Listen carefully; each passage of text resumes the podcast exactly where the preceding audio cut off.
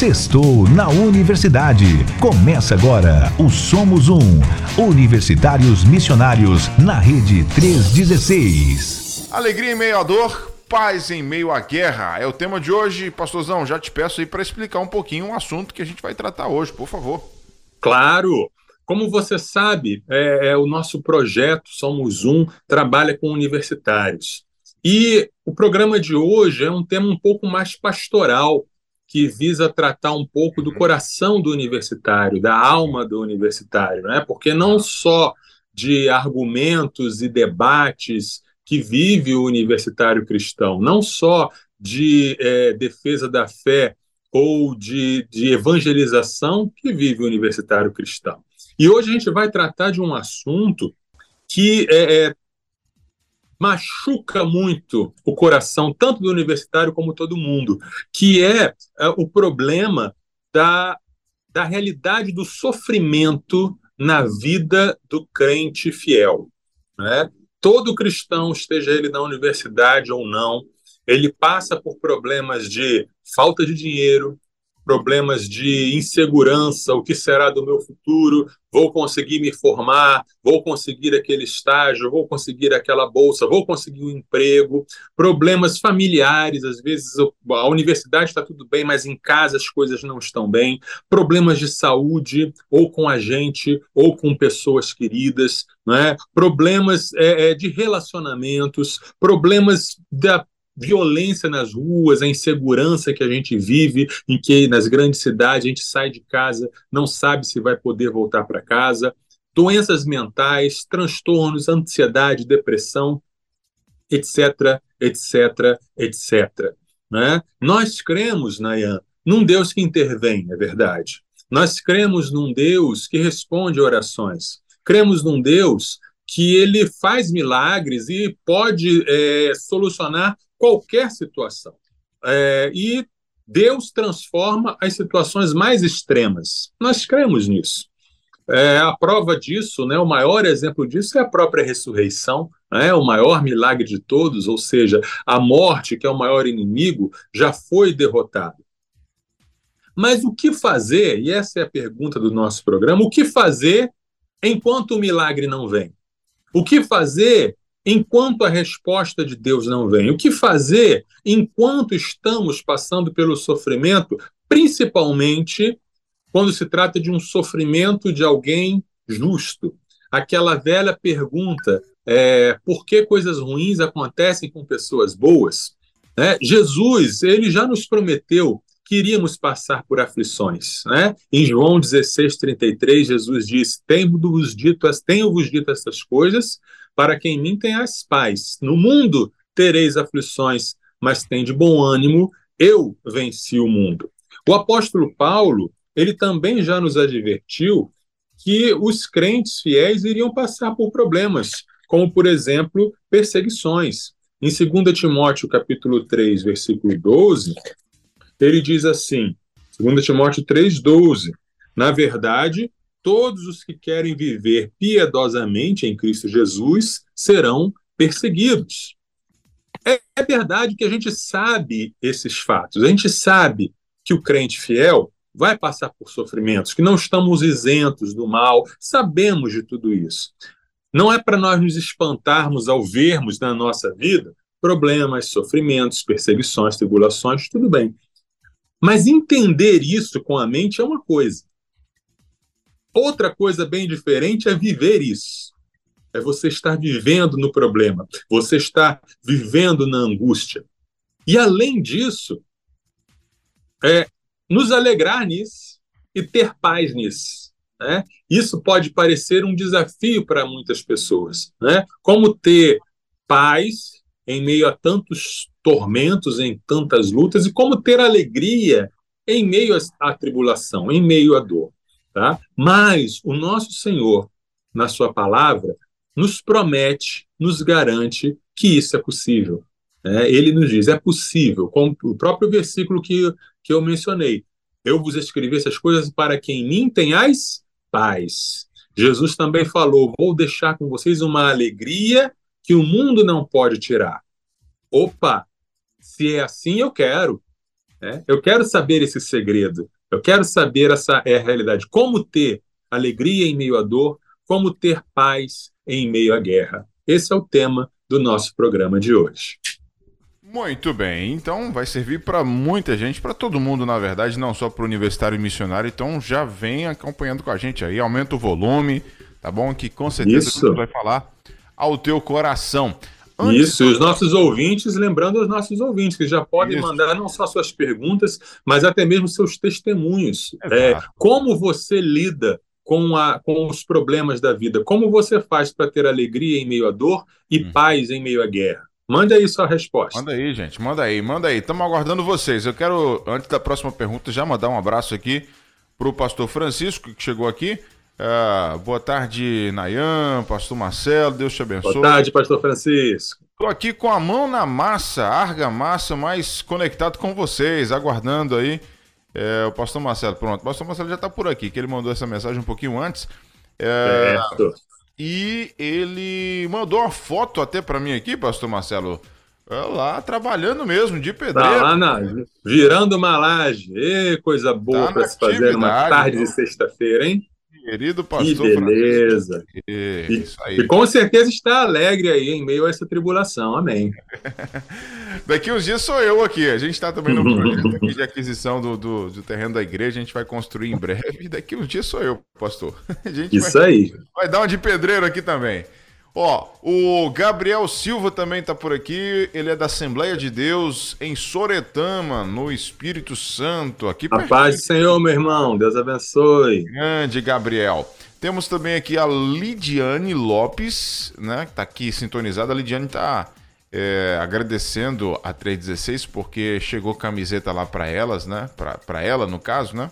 E a Júlia, quem ganhou, Tá feliz demais, né? Obrigado, minha querida. Mandou foto aqui. Isso aí, Lidiane. Legal demais. Deus abençoe. Temos a Miriam de Rezende, né? Primeira Igreja Batista em Coelho da Rocha, São João de Meriti, no Rio de Janeiro. Paz de Cristo para os ouvintes. Pastor Nayan. paz, Miriam. Seja bem-vinda. Pastor Marcelo, gratidão por mais uma tarde com vocês. Miriam, obrigado, viu? Obrigado mesmo por estar com a gente. Alegria ter você aqui em nossa companhia. E a Alessandra Lasman também. Boa tarde, Nayan. Tô na área, tô ouvindo aqui pelo computador. Muito bem, então continua com a gente, aí. Alessandra. Tá em São José dos Campos, em Sampa, acompanhando Maravilha. o nosso Tarde Viva. Agora somos um com o pastor Marcelo Santos. Mas vamos então para a próxima pergunta com o nosso querido pastor Marcelo Santos aqui no nosso Somos Um da sua rede 316. Pastorzão, fala para nós agora quais são algumas posturas equivocadas diante do sofrimento, pastor Marcelo. Vamos lá, Nayan. Quando a gente sofre, quando o crente sofre, principalmente, existem algumas posturas que a gente toma que não são as melhores, tá? Vou citar quatro delas. Uma é a postura do triunfalismo. É aquela ideia assim: vai dar tudo certo. Não, já decretei, Deus já mandou a sua resposta, e esse problema aqui, Satanás já está derrubado, então esse problema já tem a, o prazo para acabar. Né? Eu estou passando no problema agora, mas com certeza tudo vai ficar bem a glória vai ser maior ainda. Né? Essa postura do triunfalismo, do decreto, da declaração. Vou repetir o que eu falei no começo. É, nós não estamos aqui diminuindo a fé em Deus. Né? Deus faz milagres. Deus pode reverter qualquer situação. Deus pode curar câncer, AIDS, Deus pode é, tirar pessoas da prisão, Deus pode enfim, não importa a situação, não importa o problema, cremos num Deus que responde orações, cremos num Deus que intervém. E o nosso papel como filhos é pedir e crer. A questão é o que fazemos enquanto o milagre não vem? Né? E o que fazemos se por acaso ele não vier? Porque pode ser que não venha. Porque pode ser que Deus não realize o milagre. Porque pode ser que aquilo que a gente tenha medo aconteça. E às vezes acontece. Né?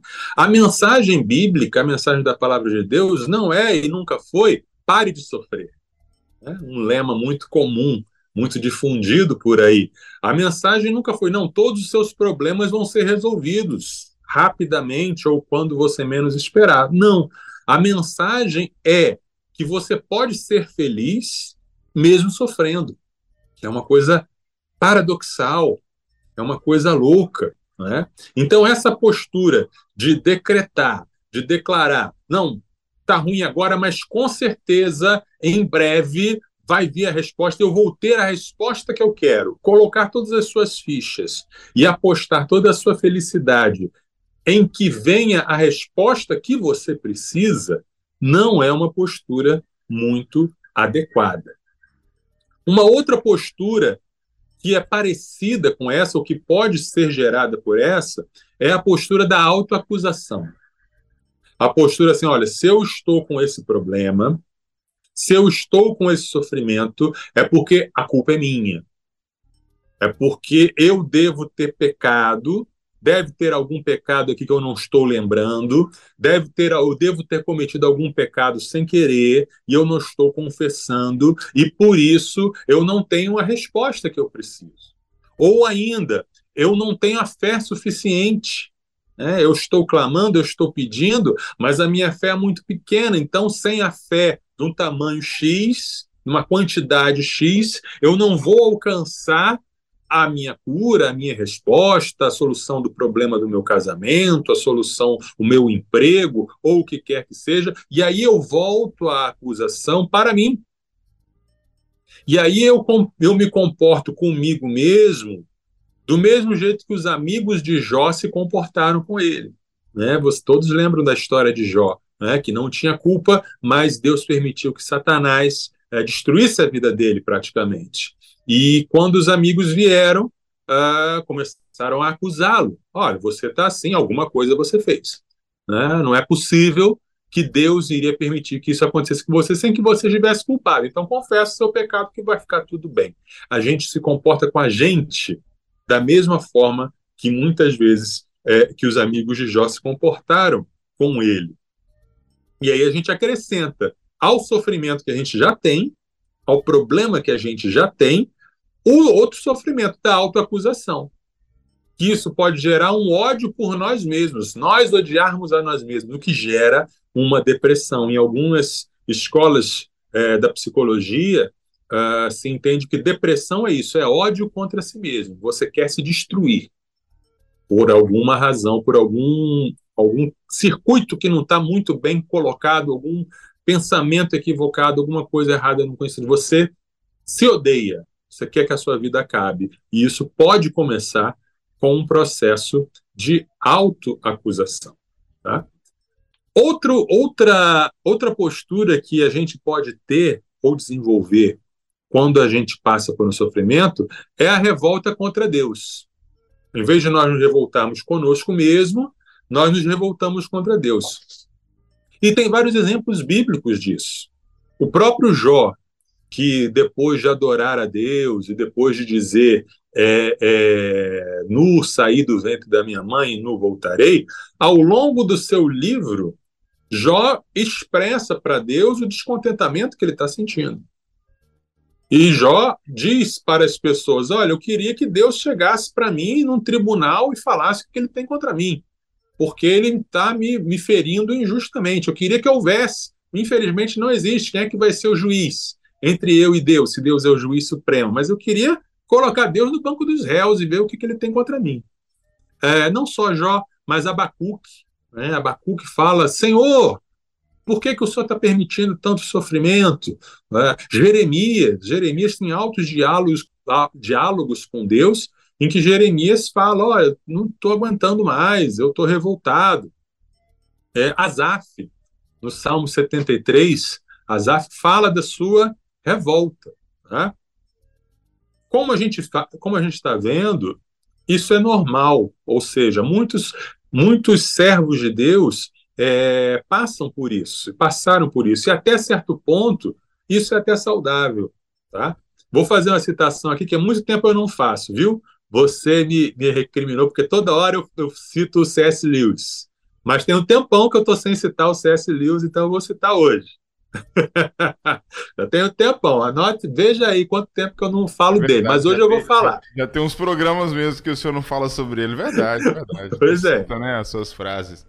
Então hoje eu vou quebrar é o sempre, jejum. É sempre bom ouvir frases do C.S. Lewis, é muito bom. eu vou quebrar o jejum, porque o C.S. Lewis ele escreveu dois livros sobre o sofrimento. Um, os dois são muito bons. Um é o problema do sofrimento, em que ele vai fazer uma análise bíblica, teológica, filosófica sobre o que é o sofrimento e, e como o sofrimento ele é o megafone de Deus, porque quando estamos no sofrimento nós ouvimos mais de perto a voz de Deus. Então o sofrimento pode ser uma ferramenta de Deus para nos moldar. Excelente. Mas aí depois ele escreve um segundo livro, que é e, e, depende da tradução. É, em algumas traduções é a anatomia de uma dor, e em outras é um luto em observação, mas é o mesmo livro. E ele escreveu esse livro depois que a esposa dele tinha morrido de câncer. E é um livro totalmente diferente. Não é mais teórico, mas é um livro que ele está desabafando com Deus e falando com Deus da revolta. Como assim você me faz eu conhecer essa pessoa maravilhosa por quem eu me apaixono e eu me caso e o Senhor tira ela de mim? E ele fica revoltado. Né? Ele, ele faz malcriação com Deus. Né? E aí, até certo ponto, isso é normal, faz parte de um relacionamento. Só tome cuidado para não permanecer nesse lugar. Não é? Tome cuidado para não morar ali, esse lugar de revolta, esse lugar de ficar meio de mal com Deus, esse lugar de ficar meio aborrecido com Deus, não é pecado isso acontecer, isso faz parte do relacionamento. Mas cuidado para isso não incrustar, para isso não virar uma coisa permanente. Não é para você viver permanentemente ali. Você tem que resolver isso. Você tem que resolver essa revolta e sair dessa revolta para algum lugar. Por fim, tem mais uma atitude que, que é imprópria, digamos assim, ou, é, ou não é muito boa ao passar pelo sofrimento, que é o conformismo. É aquela atitude assim, né? Fazer o quê? Né? A vida é assim mesmo. Né? É, Deus quis assim, né? então não há o que fazer. Né? Ah, é uma, uma atitude que parece ser uma atitude de fé, mas é mais uma atitude de desistência. Desistir. Não vou mais perder tempo com isso. É, as coisas são como são e pronto. Quando a pessoa chega nesse estádio, nesse estado, a oração se torna uma mera formalidade. Né? Você ora por orar porque você já não está acreditando mesmo que Deus vai te atender ou que Deus vai te ouvir. Uh, Deus é um pouco mais do que uma teoria. Você sabe que Deus está ali, mas não faz muita diferença, não. Você vai vivendo uma, uma, vida, sua vida não chega a ser um ateísmo. Você não, não é um ateu, você não vai dizer Deus não existe. Mas a fé se torna fria e formal. É apenas aquela fé ali, ah, Deus está ali e pronto. E eu estou aqui e o meu sofrimento ele não vai mudar mesmo. Tem mais é que aceitar. É apenas aceitar o sofrimento. O nome disso é, não é cristianismo. Né? O nome disso é estoicismo. Estoicismo é uma filosofia lá antiga, já existia nos tempos do Novo Testamento, que diz assim: olha, a vida é assim mesmo, nada que você faz vai mudar, a vida é injusta, o sofrimento vai acontecer, conforme-se. E tem muita gente que é estoico, mas está achando que é cristão. São coisas diferentes. Né? Não é a, a fé, não é meramente se conformar com o sofrimento como se Deus não fizesse parte da equação. Uh, não é isso, né? Ou a fé também não é, é ir para uma postura de, por exemplo, Deixa eu dar um exemplo. Tem um versículo de 1 Coríntios 15 que diz assim: Se esperamos em Cristo somente para esta vida, somos os mais miseráveis de todos os homens. Então, esse versículo é totalmente verdadeiro. As, as promessas principais e mais maravilhosas de Deus não são para essa vida, são para a ressurreição. É, é lá que deve estar o nosso olhar. Ok. Mas tem gente que vai além do que a Bíblia diz e, e, e pensa assim: não podemos esperar nada de Deus para essa vida. É tudo só para a próxima. Essa vida aqui é só um vale de lágrimas mesmo, só me resta ir me arrastando até o fim da vida e não há nada que eu possa fazer. Não é isso que a Bíblia está dizendo. Né? Não é isso que 1 Coríntios está dizendo. Uma coisa é, não, não vamos esperar em Cristo só para essa vida. Outra coisa é dizer, não podemos esperar nada de Cristo para essa vida. Está entendendo a diferença? Então, essas são algumas das posturas equivocadas que a gente pode ter. Né? E tirando essas posturas equivocadas do meio do caminho, a gente pode começar a entender o que, que é de fato a alegria cristã e o que, que é de fato a paz cristã. Muito bem, dito isso, agora 3 horas e 32 minutos na nossa rede 316. Eu estava procurando o um versículo aqui, mas eu não achei ainda. Daqui a pouquinho eu vou ver se eu encontro. Diga, diga como, como é que é ali, é, mais ou menos. É, porque é um versículo que fala sobre se alegrar na dor, se alegrar na tristeza, alguma coisa assim. Eu não estou conseguindo achar ele aqui. Não sei se de repente você já separou ele aí para poder. É, é, é Abacuque? Ainda que a figueira não floresça? Não, não é esse não. Eu vou, ao longo da nossa conversa aqui, eu vou, vou tentar encontrar ele aqui para poder uhum. A gente falar um pouquinho de repente sobre ele. É, pra, depois de, de, falar sobre essas posturas, uh, pastor, e aí eu acho, acho interessante a gente falar sobre isso, porque é, principalmente pegando aí as primeiras que o senhor trouxe em relação àquele, àquele declarar, né? Uhum. É muito perigoso porque é, dependendo da forma que você fala, é como se a gente quisesse mandar em Deus, né? É. Como se a gente quisesse colocar Deus na parede aí e, e sei lá, como se Deus tivesse obrigação de, de, de fazer as coisas. E, é verdade. Quem é servo de Deus? Não sei se dá, não sei se daria, daria é, oportuno, não sei se seria oportuno eu fazer uma piadinha. Será que eu tenho, eu tenho uma piadinha que ilustre um pouco isso? Não sei se os nossos ouvintes vão Faz querer uma, ouvir. Essa piadinha, depois eu peço para o Igor é, fazer a edição. então, é, é, tinha três, tinha três, três pessoas morreram no mesmo dia. Né? Um era calvinista, o outro era arminiano e o outro cria na, no Evangelho da Prosperidade. Tá? Os hum. três morreram e os três foram para o inferno. Eita. É. E aí, chegando lá no inferno, o calvinista falou assim: epa, eu acho então que eu não era predestinado, ó, eu não fui um dos, um dos eleitos que Deus escolheu para a salvação, por isso que eu acabei no inferno, puxa, que pena. E aí o arminiano estava pensando: caramba, eu acho que eu então eu caí da fé, né? eu não perseverei na fé, então eu perdi a minha salvação em algum momento e por isso eu vim parar no inferno. E aí a pessoa que cria na teoria da prosperidade estava falando assim: eu declaro que eu não estou no inferno, eu declaro que eu não estou no inferno, eu declaro que eu não estou no inferno. Então são maneiras de, de entender as situações, né? Ah, enfim. Pode pedir para o Igor editar na versão do YouTube. Edita aí, Igor. Quando você for colocar no container lá, não coloca essa parte, não. É brincadeira. Pode deixar que tá de boa. Bom, 3h35 aqui na nossa rede 316, 3h35.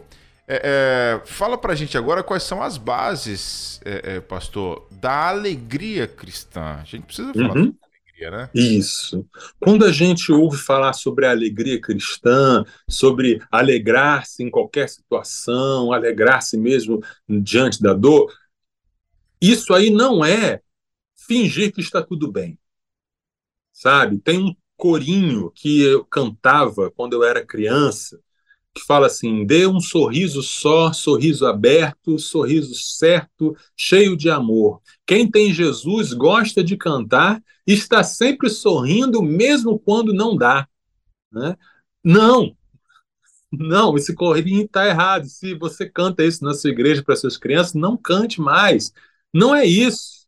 Não é você estar tá chorando por dentro e você colocar um sorriso é, uma máscara de um sorriso e dizer que está tudo bem sem estar. Não é isso que é a alegria cristã. Muitas pessoas olham para a história da sonamita, que perdeu um filho e que foi conversar com o profeta para pedir para o profeta ressuscitar o filho, e ela passa pelo marido e o marido pergunta: está tudo bem? Ela diz: está tudo bem. E ela passa pelo servo do profeta e o servo pergunta: está tudo bem? Ela está tudo bem.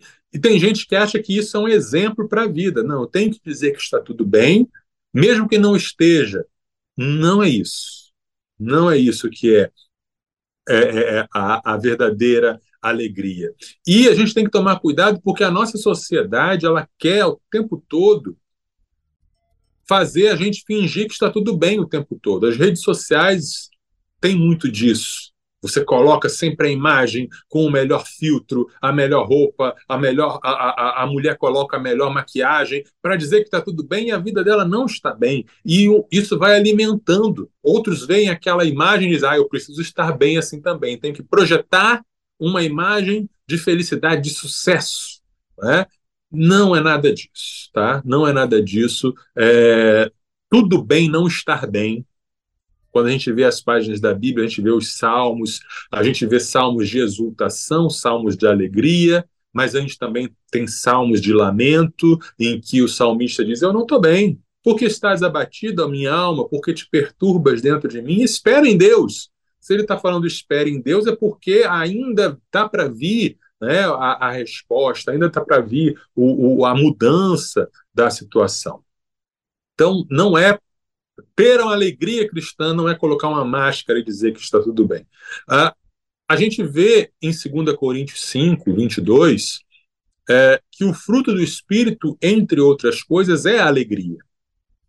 Então, se é um fruto do Espírito, aí a gente já começa a ver a primeira dica, ou a primeira. A, a, a, o mapa para a gente descobrir de onde vem essa, essa alegria. É fruto do Espírito. Então não depende de mim, não sou eu que me faço ser alegre. Eu preciso buscar a fonte de alegria no Espírito Santo. É, é, eu, é, então eu devorar. Espírito Santo, enche-me com a tua alegria, assim como a paz, assim como o amor, assim como o domínio próprio e todas as outras características do fruto do Espírito. É, é o Espírito Santo que vai gerar em nós essa alegria sobrenatural. Mas também não é, né, uma atitude passiva. Não é assim, ah, eu estou triste, estou aborrecido, estou aqui mal, e o Espírito Santo, se quiser que me dê alegria, estou esperando aqui ele me, me, alegrar. Não é isso. Né? É uma busca uh, que envolve você reconhecer que essa alegria não vem de você, mas vem de Deus, mas você buscar essa fonte de alegria, você buscar que Deus te encha dessa alegria, não é? Por quê? Porque sentimentos podem ser cultivados, tá? Antigamente eu pensava que é, é, o sentimento era é algo assim que vinha, o sentimento vem e vai, e eu não tenho como controlar, né? Então o que Deus pede de mim é, é só o comportamento, tá? Então eu não, não é, é o amor, por exemplo, eu entendi a amar. Eu tenho que amar, ou seja, eu tenho que agir como se eu amasse. Né? Eu tenho que fazer o bem para as pessoas como se amasse. Mas o próprio texto lá de 1 Coríntios 13 fala que você pode fazer muitas coisas boas, mas se não tiver o sentimento no coração do amor, não vale nada. Então, o sentimento também pode ser cultivado, o sentimento também pode ser alimentado o sentimento através do você pode encher a sua mente de coisas boas que vão gerar coisas boas no seu coração, tá? Se você alimentar na sua mente amargura, ressentimento, autopiedade, o seu sentimento vai estar sempre nessa nessa nessa tonalidade, tá? Mas se você alimentar gratidão, louvor, contentamento, você vai gerar na sua vida é, um sentimento de alegria, né? movido pelo Espírito Santo. Quando a gente vê lá nas bem-aventuranças, né, em que Jesus fala: Bem-aventurados os que choram, porque serão saciados, porque serão consolados. Jesus está falando uma coisa que é um é, é uma contrad... parece uma contradição. Né? Bem-aventurados os que choram, felizes os infelizes, né? felizes os tristes, alegres são os tristes. Mas é possível, então. Você pode ser feliz e triste ao mesmo tempo. Você pode estar chorando porque está faltando algo na sua vida. Você pode estar chorando porque algo se abateu sobre você, mas o seu interior está com a alegria que vem do alto. Isso é facilitado e alimentado e mantido se você tem um olhar diferente sobre as coisas. É por isso que aquele texto lá de 1 Tessalonicenses 5, se eu não me engano, é o 18. Deixa eu ver, deixa eu ver para não errar aqui. 1 Tessalonicenses 5, versículo 18. Isso mesmo. Em tudo dai graças, porque essa é a vontade de Deus para Cristo Jesus. Tem gente que interpreta errado esse versículo e acha que é por tudo dai graças. Não, não é por tudo dar graças. Ah, Senhor, muito obrigado por essa, por essa dor de dente. Ah, Senhor, muito obrigado porque fui demitido hoje. Não é isso. Mas não é por tudo, mas em tudo. Ou seja, em todas as situações, eu posso encontrar motivos para agradecer a Deus. Em todas as situações, eu posso me lembrar de razões para estar agradecido. Em todas as situações, eu posso escolher olhar para a minha vida e dar graças a Deus. E isso faz a diferença. Isso tem a ver com uma palavrinha muito importante chamada contentamento. Filipenses é a carta da, da Bíblia que mais fala sobre alegria. O tempo todo o apóstolo Paulo está falando alegrem-se, alegrem-se, alegrem-se, alegrem-se. E ele escreveu essa carta numa prisão. Né? E ali em, em, em Filipenses 4, é, a partir do versículo 4, ele diz assim: ó, alegrem-se sempre no Senhor. Outra vez digo, alegrem-se, que a moderação de vocês seja conhecida por todos. Perto está o Senhor.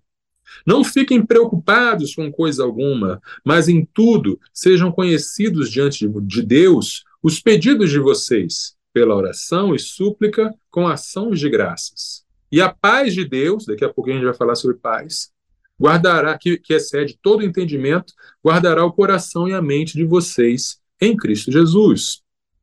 Finalmente, irmãos, tudo que é verdadeiro, tudo que é respeitável, tudo que é justo, tudo que é puro, tudo que é amável, tudo que é de boa fama, se alguma virtude há e se algum louvor existe, seja isso que ocupe o pensamento de vocês. O que também aprenderam, receberam e ouviram de mim, e o que viram em mim, colocam em prática, e o Deus da paz estará com vocês. Fiquei muito alegre, olha a palavra alegre aí novamente, no Senhor, porque agora, uma vez mais, renasceu o cuidado que vocês têm para mim. Na verdade, vocês já tinham esse cuidado antes, só que lhes faltava oportunidade. Digo isto por, não porque esteja necessitado, porque aprendi a viver contente em toda e qualquer situação.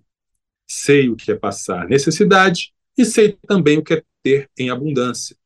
Aprendi o segredo de toda e qualquer circunstância, tanto de estar alimentado como de ter fome, tanto de ter em abundância como de passar necessidade. Tudo posso naquele que me fortalece. Então, o que, que Paulo está dizendo aqui? Olha, encha sua mente de coisas boas e você vai ter coisas boas. Encha sua mente do que é bom, do que é agradável, do que e aí você vai ter contentamento. E você vai estar pronto para passar por qualquer situação. E aí você vai ter a paz de Deus. Você vai ter, não vai ter a sua ansiedade, você vai ter a paz de Deus. E aí ele aproveita para agradecer, porque os filipenses tinham mandado uma oferta para ele, né? A pessoa, a, a, prisão em Roma não era igual à prisão no Brasil, que o Estado dá tudo, não. A pessoa estava presa, mas ela tinha que providenciar o, o, o, o gasto dela, a comida dela. Então, os filipenses mandaram dinheiro para Paulo se sustentar na prisão, e ele falou: Obrigado, me alegro que vocês se lembraram de mim. Né? Mas se vocês não tivessem podido mandar, também estava tudo bem. Eu aprendi, eu sei ter abundância, eu sei não ter nada. Eu posso passar pelas coisas boas, eu posso passar pelas coisas ruins, eu posso tudo naquele que me fortalece. Né? Então é isso que Paulo está dizendo. O pensamento correto gera o contentamento. Não precisamos mudar as nossas circunstâncias para nos alegrarmos. É, Deus pode mudar nossas circunstâncias, mas mesmo que a circunstância não mude, nós podemos nos alegrar ao mudar o nosso olhar, né? Ao mudar o nosso olhar. E é interessante, Nayan, é, sobre cantar, né? O cântico. Tem versículos bíblicos que ordenam a gente a cantar, né? A nossa boca se enche de cântico, louve a Deus em qualquer situação e tal. E é um mandamento. E a neurociência hoje em dia já diz que se você abre sua boca para cantar, abre sua boca para dizer coisas boas, isso gera um efeito no seu cérebro, dispara coisas, neurotransmissores e etc, etc, que reconfigura o seu cérebro e coloca você numa frequência, digamos assim, positiva.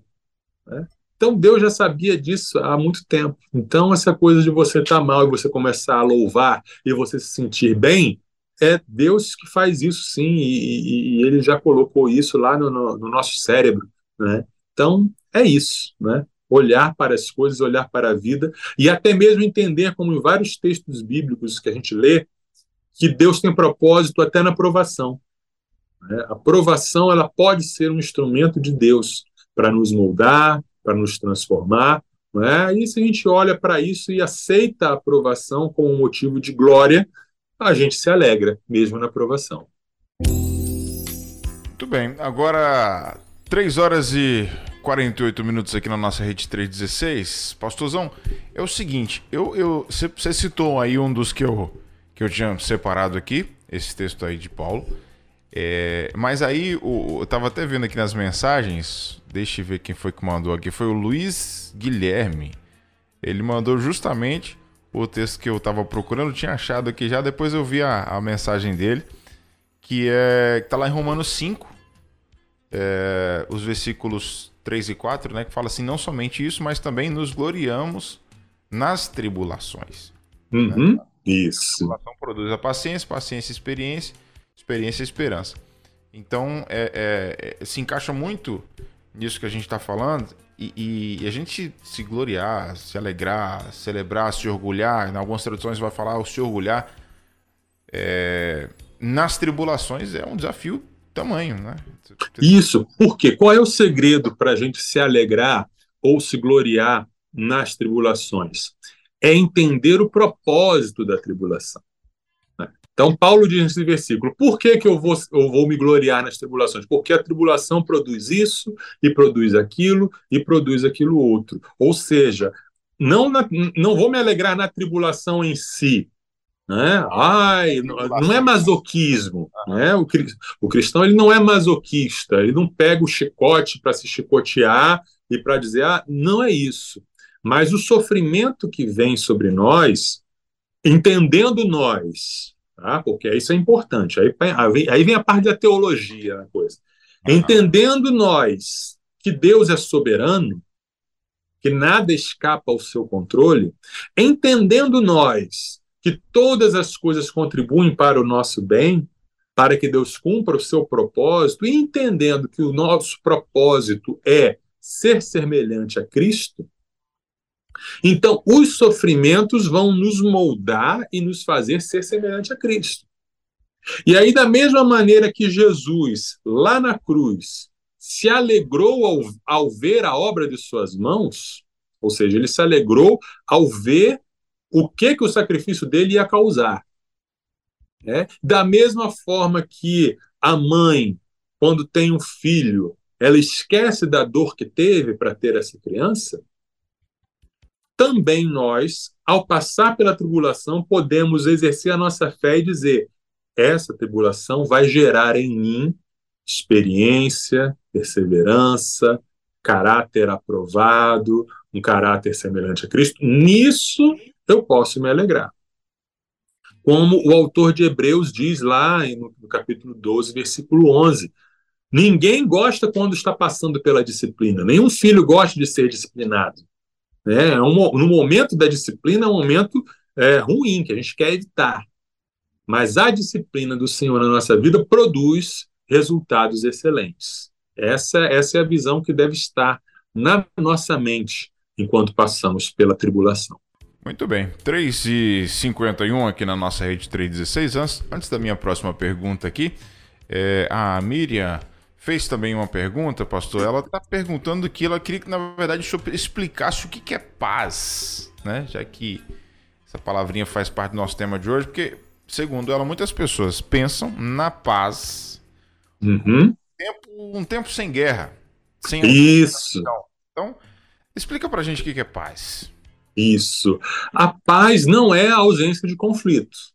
Né? Não é a ausência de conflito. Se a gente pensar é, que Jesus é o nosso modelo em tudo, e que toda, é, é, todo o fruto do Espírito estava presente em Jesus, e Jesus era uma pessoa de paz, Jesus é o príncipe da paz. Mas onde Jesus passava tinha confusão, não tinha, não? Repare bem, olhe bem, Jesus causava confusão. As cidades ficavam empolvorosas né? E pegavam em pedra para apedrejar Jesus e queriam jogar Jesus do penhasco, e, e, o fariseu vinha e tentava provar, e vinha outro, e vinha outro, e as multidões se aglomeravam. Então, paz, a paz de Deus, a paz que excede todo o entendimento. Por que, que ela excede todo o entendimento?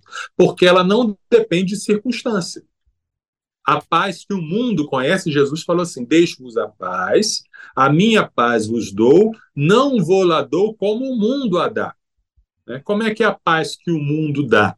Né? Na época era o Império Romano e tinha algo chamado a Pax Romana, ou seja, a paz romana. Ninguém brigava com ninguém. Por quê? Porque tinha um soldado romano lá vigiando. Então, todos aqueles povos que antes eram inimigos estavam todos debaixo de uma severa vigilância. Então, era uma paz? É, mas era uma paz armada. Né? Era uma paz porque eu não podia brigar com o outro, porque senão os romanos iam me matar. Não é essa paz que Jesus veio dar. Não é a ausência de conflito, mas é a paz interior, a paz é, é a paz que vem primeiro de você ter paz com Deus, ou seja, você sabe que Deus não é o seu inimigo, não é mais o seu inimigo, você não tem mais dívida com Deus. Então, ufa, estou em paz com Deus. E aí você tem paz em você mesmo. E tendo paz em você mesmo, você pode ter paz com os outros e você pode é, é, ser um pacificador também. Né? Beleza, explicado. 3h54 aqui na nossa rede 316. Passar aqui rapidamente na nossa galera aqui. A Adriana, é, da Segunda Igreja Batista de Dourados, lá no estado do Mato Grosso, né? Mato Grosso Mato Grosso do Sul, Dourados? Acho que é Mato Grosso do Sul, se não falha mesmo. Eu acho que é Mato Grosso do Sul, é. Isso mesmo. Uh, tá na sintonia com a gente, colocou aqui, coisa maravilhosa ouvir essas falas de forma clara e objetiva. Eu já estive em situações semelhantes. E ele, ela colocou assim: essa piada é profunda. Amém, irmã. Obrigado. Ah, ainda bem que tem alguém que, que, que... Curtiu alguém piada, Serviu para alguém, então tá bom. Deixa eu ver aqui. O Antônio César também é da PIB de Dias Dávila, lá na Bahia. Colocou aqui: a viúva não se queixou para quem não podia resolver o seu problema. Isso mesmo. Não é, que, não é que ela ia ficar o tempo todo dizendo tá tudo bem, tá tudo bem, tá tudo bem. É que ela tinha um foco, um objetivo, ela não ia perder tempo com quem não podia resolver o problema e ela foi logo direto no profeta. Entendi. Bom, é, o Fabione, Fabione, ele fez uma pergunta aqui, mas o senhor já respondeu antes mesmo aqui da gente ler a, a pergunta dele. Ele perguntou aqui é, qual o contexto do versículo lá de Filipenses 4,12. Né? Mas aí o senhor já, já respondeu. Ele uhum. primeira igreja batista em São José da Tapera, no estado de Alagoas. Maravilha! Pela sua companhia, meu irmão. É, Amélia, boa tarde, Nayan, Pastor Marcelo e ouvintes. Amélia de São João da Lagoa, Minas Gerais. Programa maravilhoso e que muito nos abençoa. Mediante tudo que está sendo dito, o que nós podemos fazer para ajudar aqueles que estão ao nosso lado, mas sofrem sem paz, alegria, vivendo na depressão e outras doenças. Olha só, uhum. Interessante. Bom, é. Muito bom. Sim. Eu, fa é, eu dei uma aula ontem num curso de defesa civil. Tema era Jesus, o maior capelão que já existiu.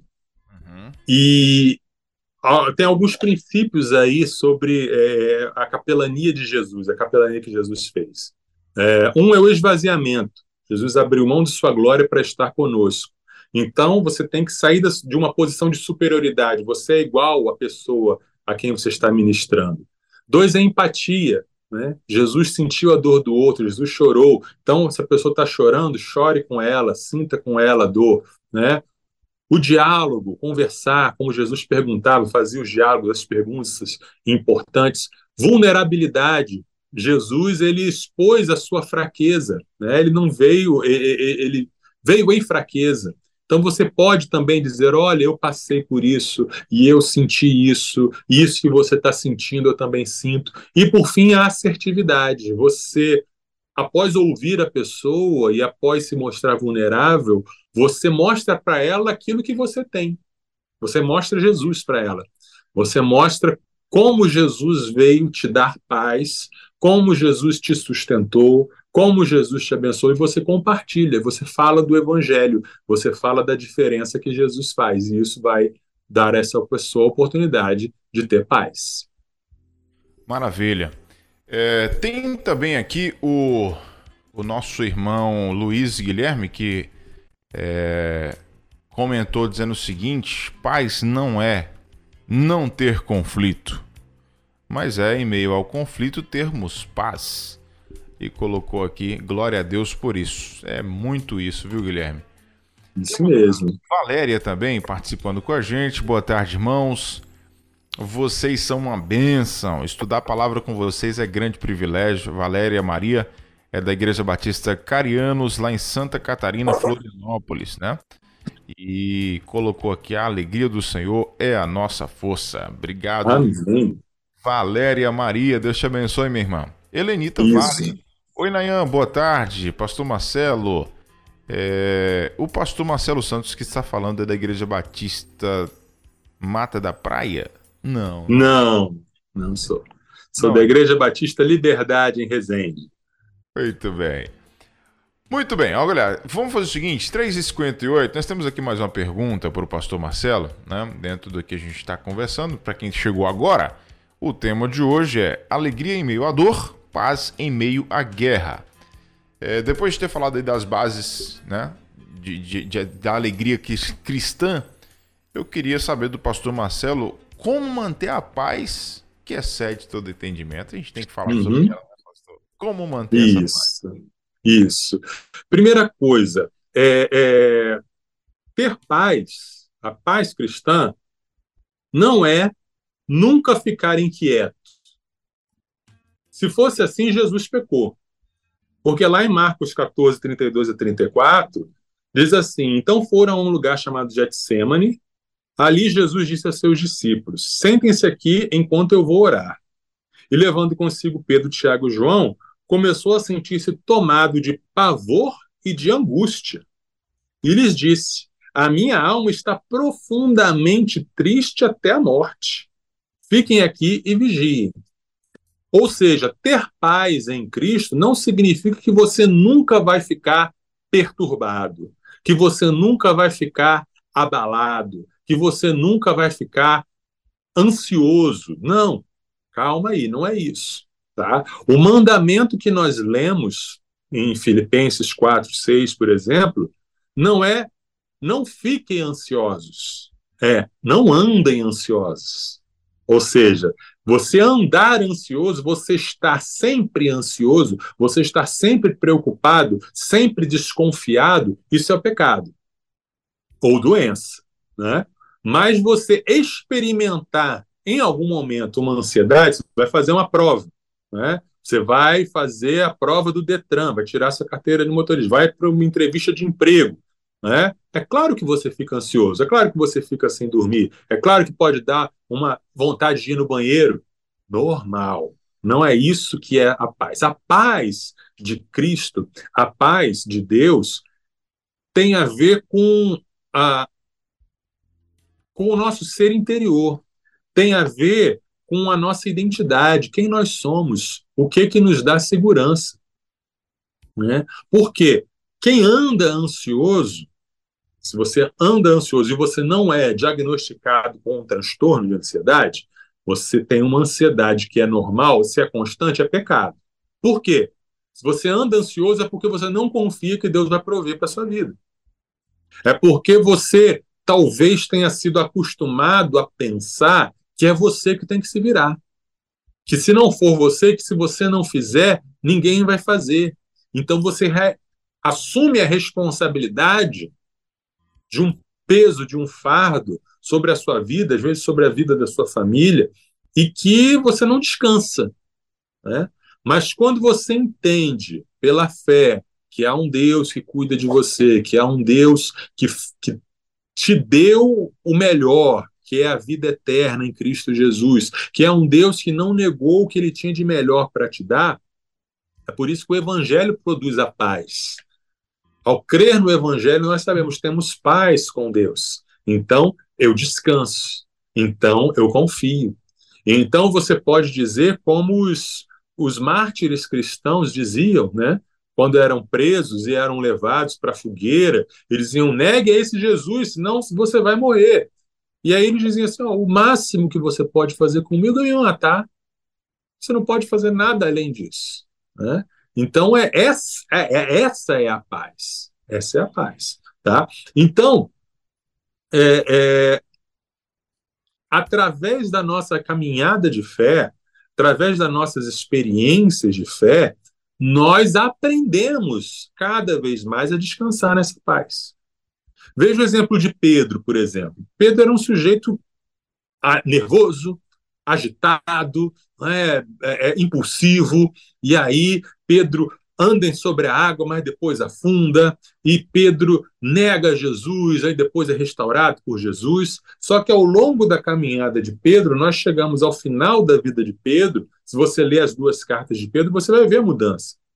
E Pedro morreu de cabeça para baixo, não negou a Jesus, ou seja, há uma caminhada até chegarmos a esse nível de fé, de descanso, que, novamente, eu digo, não exclui termos, de vez em quando, sentimentos de sobressalto, sentimentos de, ai meu Deus, levar um susto. Você leva um susto, você fica com o coração agitado. Não significa que você não tenha a paz de Deus. Né? Paulo fala isso muito bem em 2 Coríntios 4, uh, ah, a partir do versículo 7. Temos, porém, este tesouro em vasos de barro, para que se veja que a excelência do poder provém de Deus, não de nós.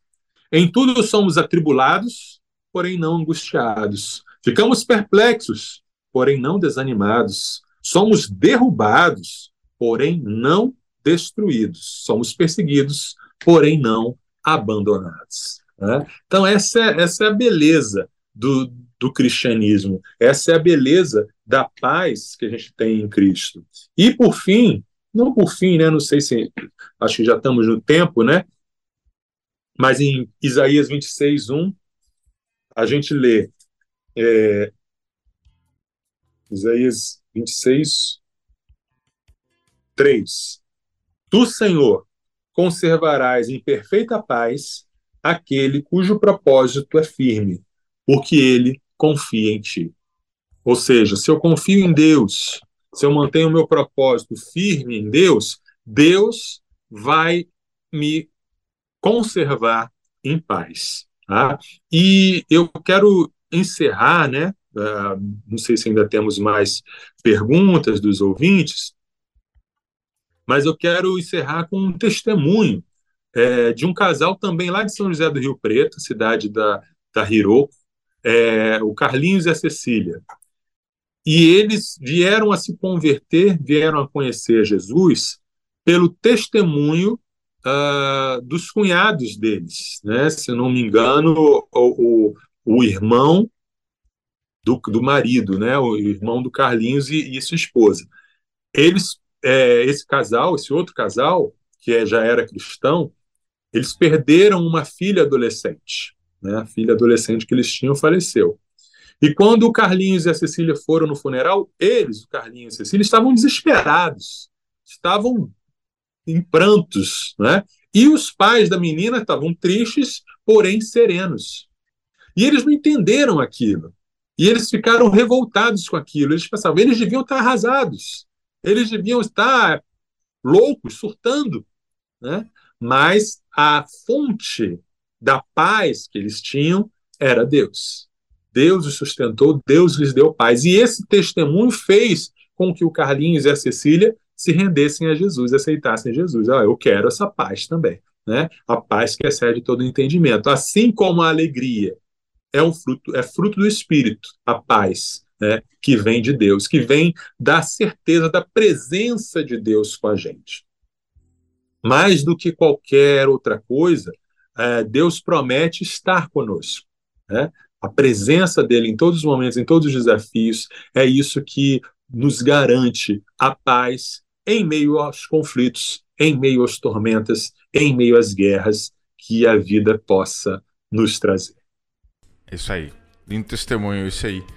Eu, eu lembrei de uma situação que eu passei essa semana, pastor. E é, a minha esposa ela fala que eu sou meio eu sou meio fora do normal, assim, é, sou meio fora da curva. Ela sempre diz que, que, que a minha, minha, minha, minha paciência, a minha serenidade com algumas situações é, é muitas vezes ela, ela não consegue entender. É, e aí eu passei por uma situação essa semana que eu estava vindo de carro de Conceição da Barra para Pedro Canário, né? Cidade vizinha aqui. E tava na, na BR normal. E aí tinha um carro, eu tava. É, comecei. Chegou um trecho que eu comecei é, baixar a velocidade porque tinha um radar, né? Logo na frente. Então eu Tava ali uma média de 80, 90, aí eu fui baixando para 70. É, já chegando no radar, que o limite era 60, é, um carro que tava na, numa, numa, é um vilarejo, tava passando por um vilarejo, um carro simplesmente atravessa. Ele não respeitou. Ele atravessou. Só que eu acho que ele, se, ele, ele não, não olhou se estava vindo carro, alguma coisa, não sei, talvez ficou desatento, que ele, na hora que ele joga o carro para a pista, atravessando, ele breca o carro e fica com o carro parado na pista. Ele nem termina. No meio do caminho. Exatamente, ele nem termina de atravessar e nem volta. É, e foi tudo muito rápido. Porque ele, eu tava. Ele é um carro maior, inclusive, que o meu. Apareceu na minha frente. E aí foi fração de, de, de. Sim, não foi nem falar segundos, não. Foi muito rápido, milésimos. Eu só eu só freiei um pouquinho para poder amortecer a velocidade do carro um pouquinho mais e joguei todo o carro todo para a direita muito rápido. O carro quase sobe num canteiro que tem lá. E aí eu consegui entrar no, na, já na estradinha de fazer o balãozinho para poder seguir, como se eu fosse entrar, né, para a cidade. É, e tinha um senhor comigo, eu tava dando carona para um senhor. E depois que eu passei por esse. Foi um susto muito rápido mesmo. Meu coração foi a mil. E aí eu peguei, consegui fazer o balãozinho, entrei na pista de novo, na BR de novo e consegui viagem. E meu semblante ficou assim, um semblante mais fechado de preocupação, mas eu não esbocei absolutamente nada. Eu não olhei no, no, na janela do carro para o carro que, tava, que fez aquilo, eu não buzinei eu não, não fiz nenhuma ação, nenhuma uhum. expressão que, que mostrasse que eu estava ali nervoso, chateado uhum. com aquela situação.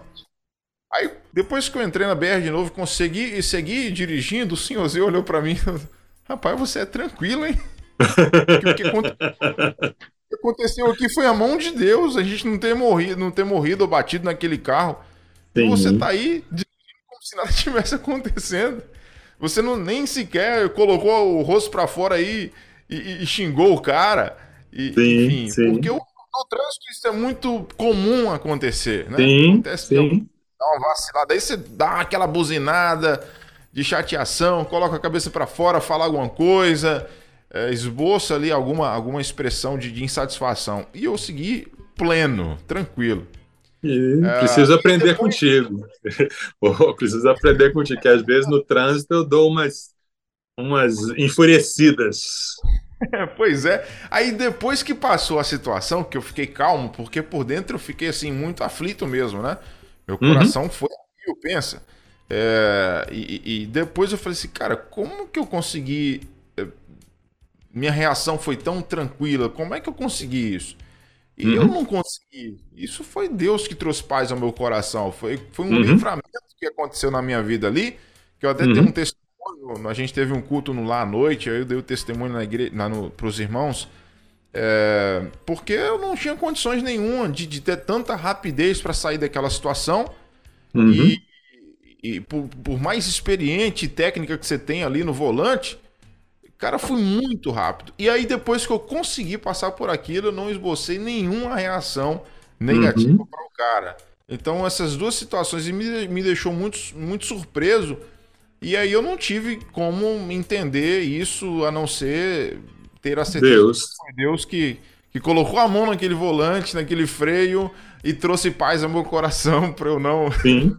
Não Sim, sem dúvida, sem dúvida. É um testemunho. É. Então, assim, foi uma situação que me surpreendeu muito. E, e é paz, foi paz mesmo, assim, que, uhum. Deus colocou ali para poder não, não, não, não, agravar ainda mais a situação. Eu, é isso. O senhorzinho que tava no meu lado, coitado, depois deu até vontade de rir dele, porque ele, o olho dele ficou desse tamanho, assim, de, de susto. Mas enfim, passou e a mão de Deus é, tirou a gente daquela, daquela situação ali. Mas é isso. Glória a Deus. Mas é isso mesmo. E é Deus que faz, porque a gente mesmo se deixar, o, o, se não tiver o domínio próprio, né? Se deixar o homem falar, uhum. isso. A gente se perde. Isso, e acho que esse é um, é um, um ótimo fechamento aqui para para o nosso programa, né? Como manter a paz, como ter essa alegria? É andando com Deus, andando com Jesus, buscando o Espírito Santo, toda a Trindade, né?